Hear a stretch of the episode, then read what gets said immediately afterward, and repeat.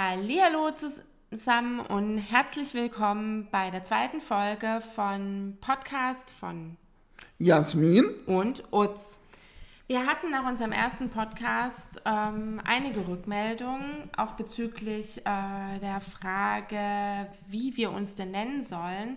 Wir haben uns da jetzt tatsächlich einen ausgesucht und zwar wird unser Name lauten Jasmin und Utz auf links gedreht.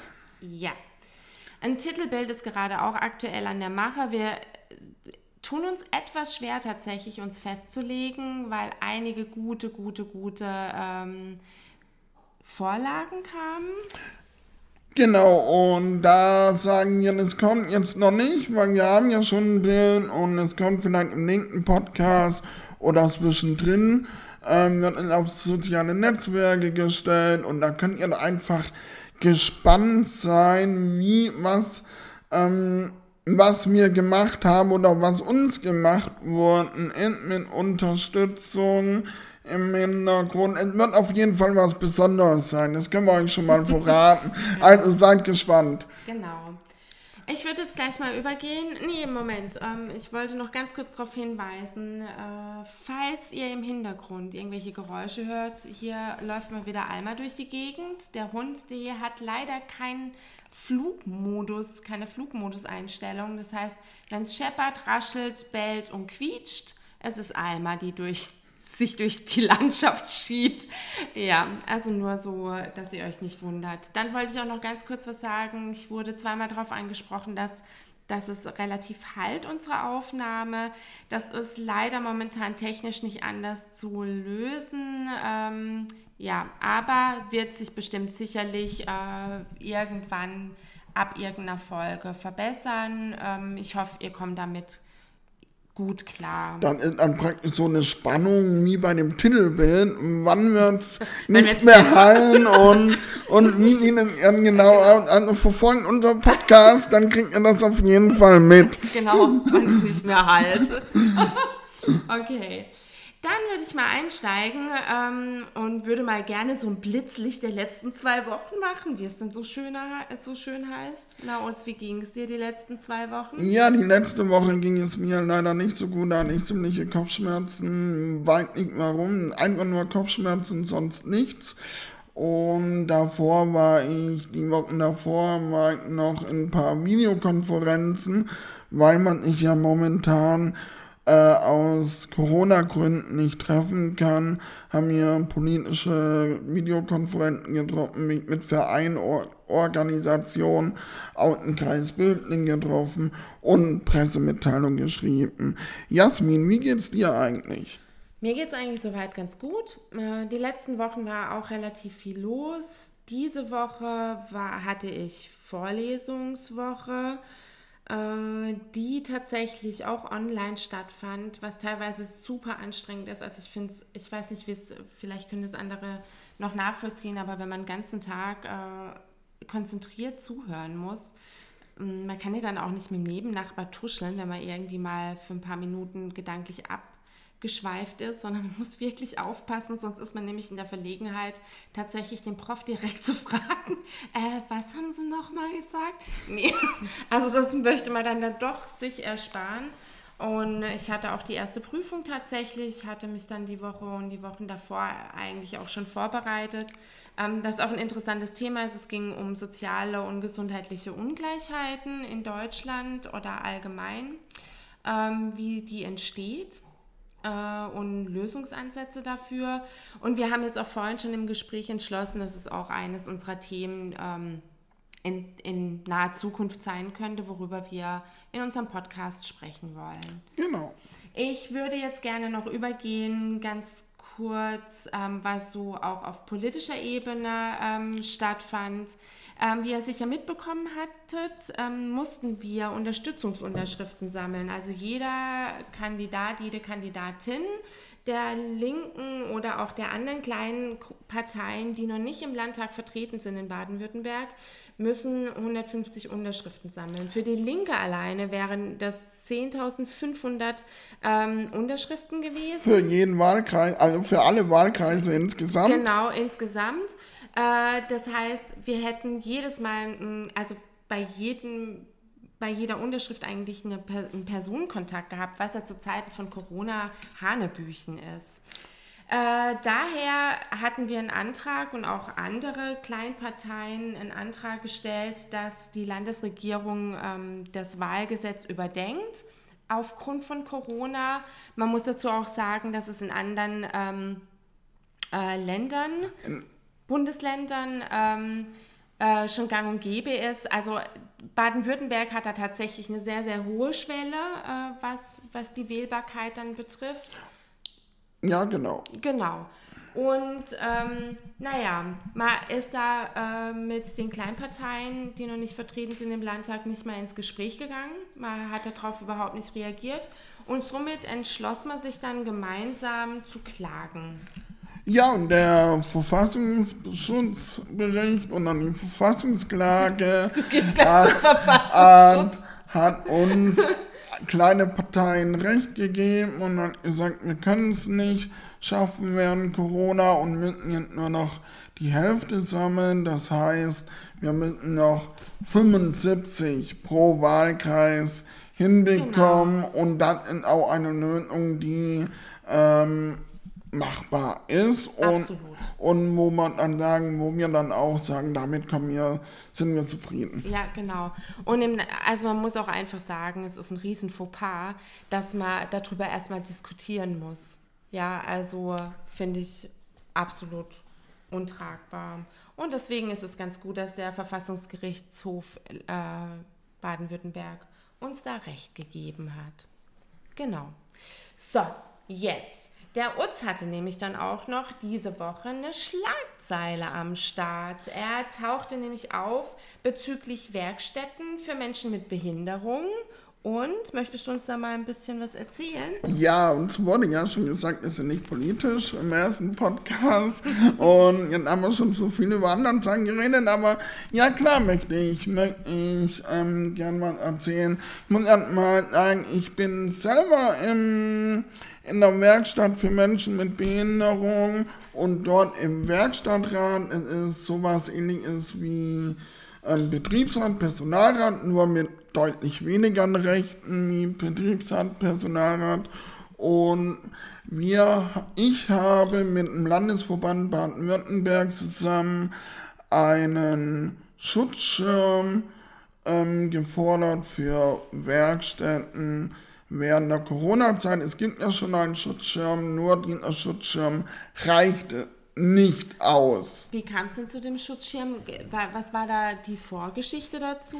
Die, danke, dass du das fragst. Ähm, die Vorgeschichte war so, dass landesweit ähm, für Werkstätten mit Menschen mit Behinderung sagen, wir können das Geld, was wir gezahlt haben, nicht mehr zahlen und machen, äh, machen überall eine Lohnkürzung. Ich muss ganz kurz noch darauf hinweisen, dass in Werkstätten keine Tarifverträge geht und dass in Werkstätten auch kein Mindestlohn geht und deswegen tun Werkstätten vor Ort ähm, mit ihrem Chef verhandeln, dass was der Lohn ist und ob der Lohn gesunken muss. Die, der Chef und die Werkstatträte fragen und wir wollten einmal eine solidarische Unterstützung der Werkstatträte sagen. So, und jetzt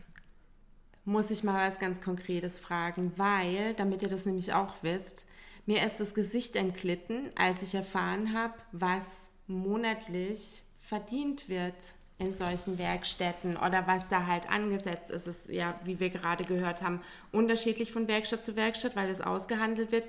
Aber sag mal, Utz, was verdient man denn da so im Monat? Erstmal danke für die Frage, das hätte ich jetzt vergessen, weil mein Familien ist schon so drin. Achtung, haltet euer Gesicht fest. Also, ähm, es gibt einen Grundlohn für alle, das sind im Monat 89 Euro und dann gibt es ein Steigerungslohn und dieser Steigerungslohn betrifft sich auf Basis, sagt man mal bundesweit, so in etwa von 220 Euro im Durchschnitt. Und das tut nicht aber so zusammenfinden, in was für eine Werkstatt du arbeitest. Arbeitet in deiner Werkstatt, die zum Beispiel Teppiche herstellt, was eine recht gute Arbeit und wichtige Arbeit ist. Jede ah, Arbeit ist wichtig. Genau. Es geht um Lebenszeit, die wir da verbringen. Also von dem her ist es total egal, wer was arbeitet. Ich wollte nur noch mal klar, klarstellen, dass man nicht gegeneinander ausspielt. Ja. Ähm, da, dass man sagt, die, wo Teppiche herstellen, können natürlich nicht so viel verdienen ein, in den Einrichtungen, wo für Automobilbranche hergestellt wird, wie zum viele für Daimler oder für Porsche arbeiten, die kriegen natürlich viel mehr Geld. Und es wird dann zusammengerechnet, wie, wie schnell kannst du arbeiten, wie in deine Fähigkeiten, kannst du in verschiedenen ähm, Arbeiten eingesetzt werden und da steigt ein Lohn oder auch nicht. Das ist sehr, sehr kompliziert. Und da geht es darum, dass man sagt, man will Lohnkürzungen machen, weil durch eine Corona-Krise.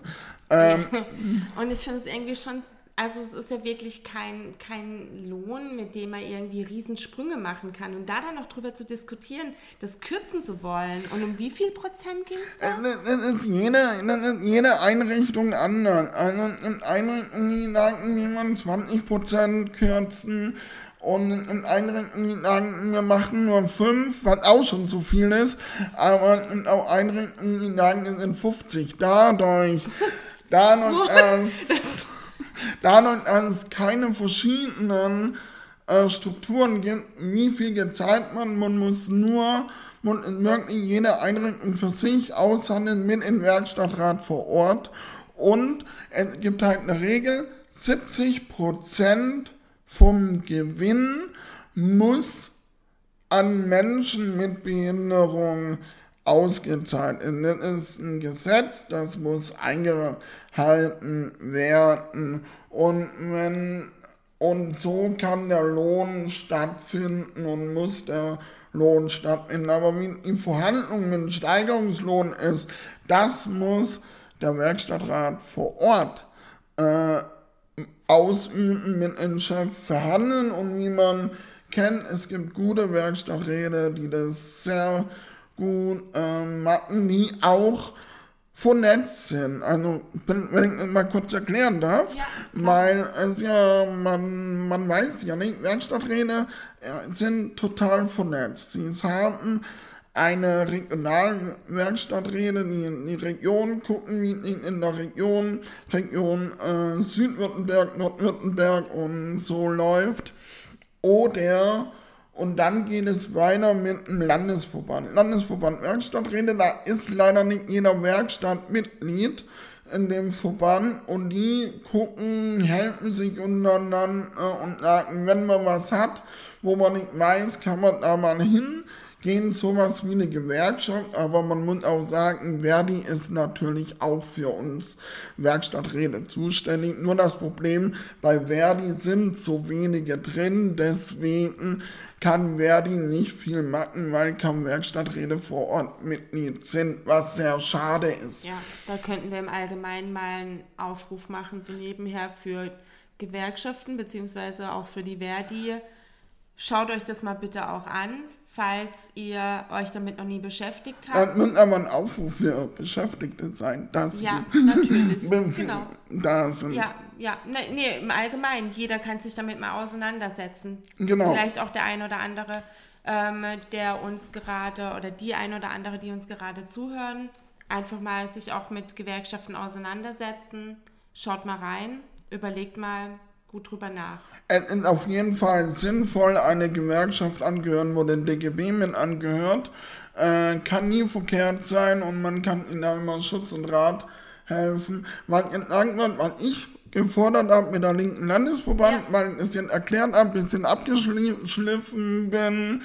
Ähm, wir haben einfach gesagt, wir fordern von der Landesregierung, dass die mit der Bundesregierung sich zusammensetzen und sagen, hey, auch Menschen, die keinen Lobbyismus haben, müssen gefördert werden. Es kann nicht sein, dass in Corona noch die Ärmsten äh, noch ärmer und in Armut abrutschen. Und da muss von der Politik äh, gefördert werden. Und das habe ich äh, mit einer Landespartei, die Linke Baden-Württemberg, gefordert und das kann man auch auf jeden Fall gerne nachlesen.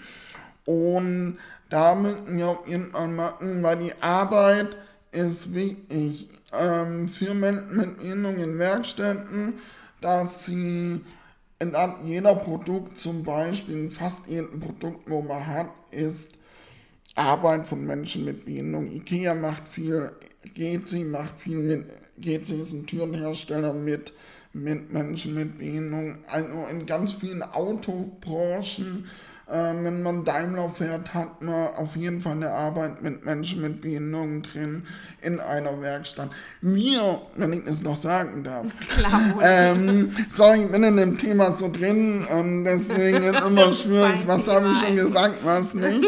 ähm, wir sind natürlich kein Freund von Werkstätten hier als Linke und sagen, Werkstätten müssen überflüssig gemacht werden, aber nicht abgeschafft werden. Ist ein Riesenunterschied. Und da, das muss das lange Ziel sein, in einer Behindertenbewegung und in der Linken, dass wir Werkstätten überflüssig machen, und das schnelle Ziel muss sein, dass jetzt sofort geholfen werden muss in der Corona-Krise. Das ist, das ist, was ich noch sagen wollte. Absolut, ja. Also hätte ich dich jetzt eh gerade noch, ähm, hätte ich dir noch eine Frage dazu gestellt, aber das hat dann gepasst, ja. habe ich mir die Frage jetzt sozusagen gespart. Ja, absolut, weil ähm, wir wissen ja, dass es im Allgemeinen jetzt nicht nur in, in deinem Bereich, Utz, wo du jetzt gerade uns erzählt hast, es ist tatsächlich so, dass die Reichen gerade aktuell von dieser Corona- ähm, Zeit profitieren und Menschen, die eh ähm, es schwierig hatten, denen wird jetzt noch mehr der Hahn abgedreht. Also es ist im Endeffekt ähm, einfach, wir müssen verdammt aufpassen und schauen, dass, ähm, dass sozusagen an diversen Stellen hätte wahrscheinlich schon viel, viel früher die Bremse reingehauen werden muss. Auf jeden Fall, da gebe ich ihr absolut recht und, und dann auch kein Missverständnis gibt. Natürlich wollen wir als Linke haben ja auch schon in verschiedenen Bereichen gefordert, ein Mindestlohn und ein äh, Mindestlohn in Werkstätten haben. Dass ja, er, äh, ja. dass er kein ähm, Team auffordert, warum, warum wollt ihr den Lohn so weit aufwerten? Mhm. Das war mir noch wichtig, das schnell ja, loszuwerden. ich hätte jetzt eigentlich auch gerne noch über, Inklus über deinen Inklusionsgedanke, ähm, hätte ich dich gerade auch gerne noch gefragt. Ähm, ähm, kriegen wir das noch unter? Das kriegen wir noch unter. Zur so, Not müssen wir ein bisschen überziehen, aber ich denke, ein wichtiges Thema und es wird nicht so oft äh, geredet und da kann man gerne mal überziehen.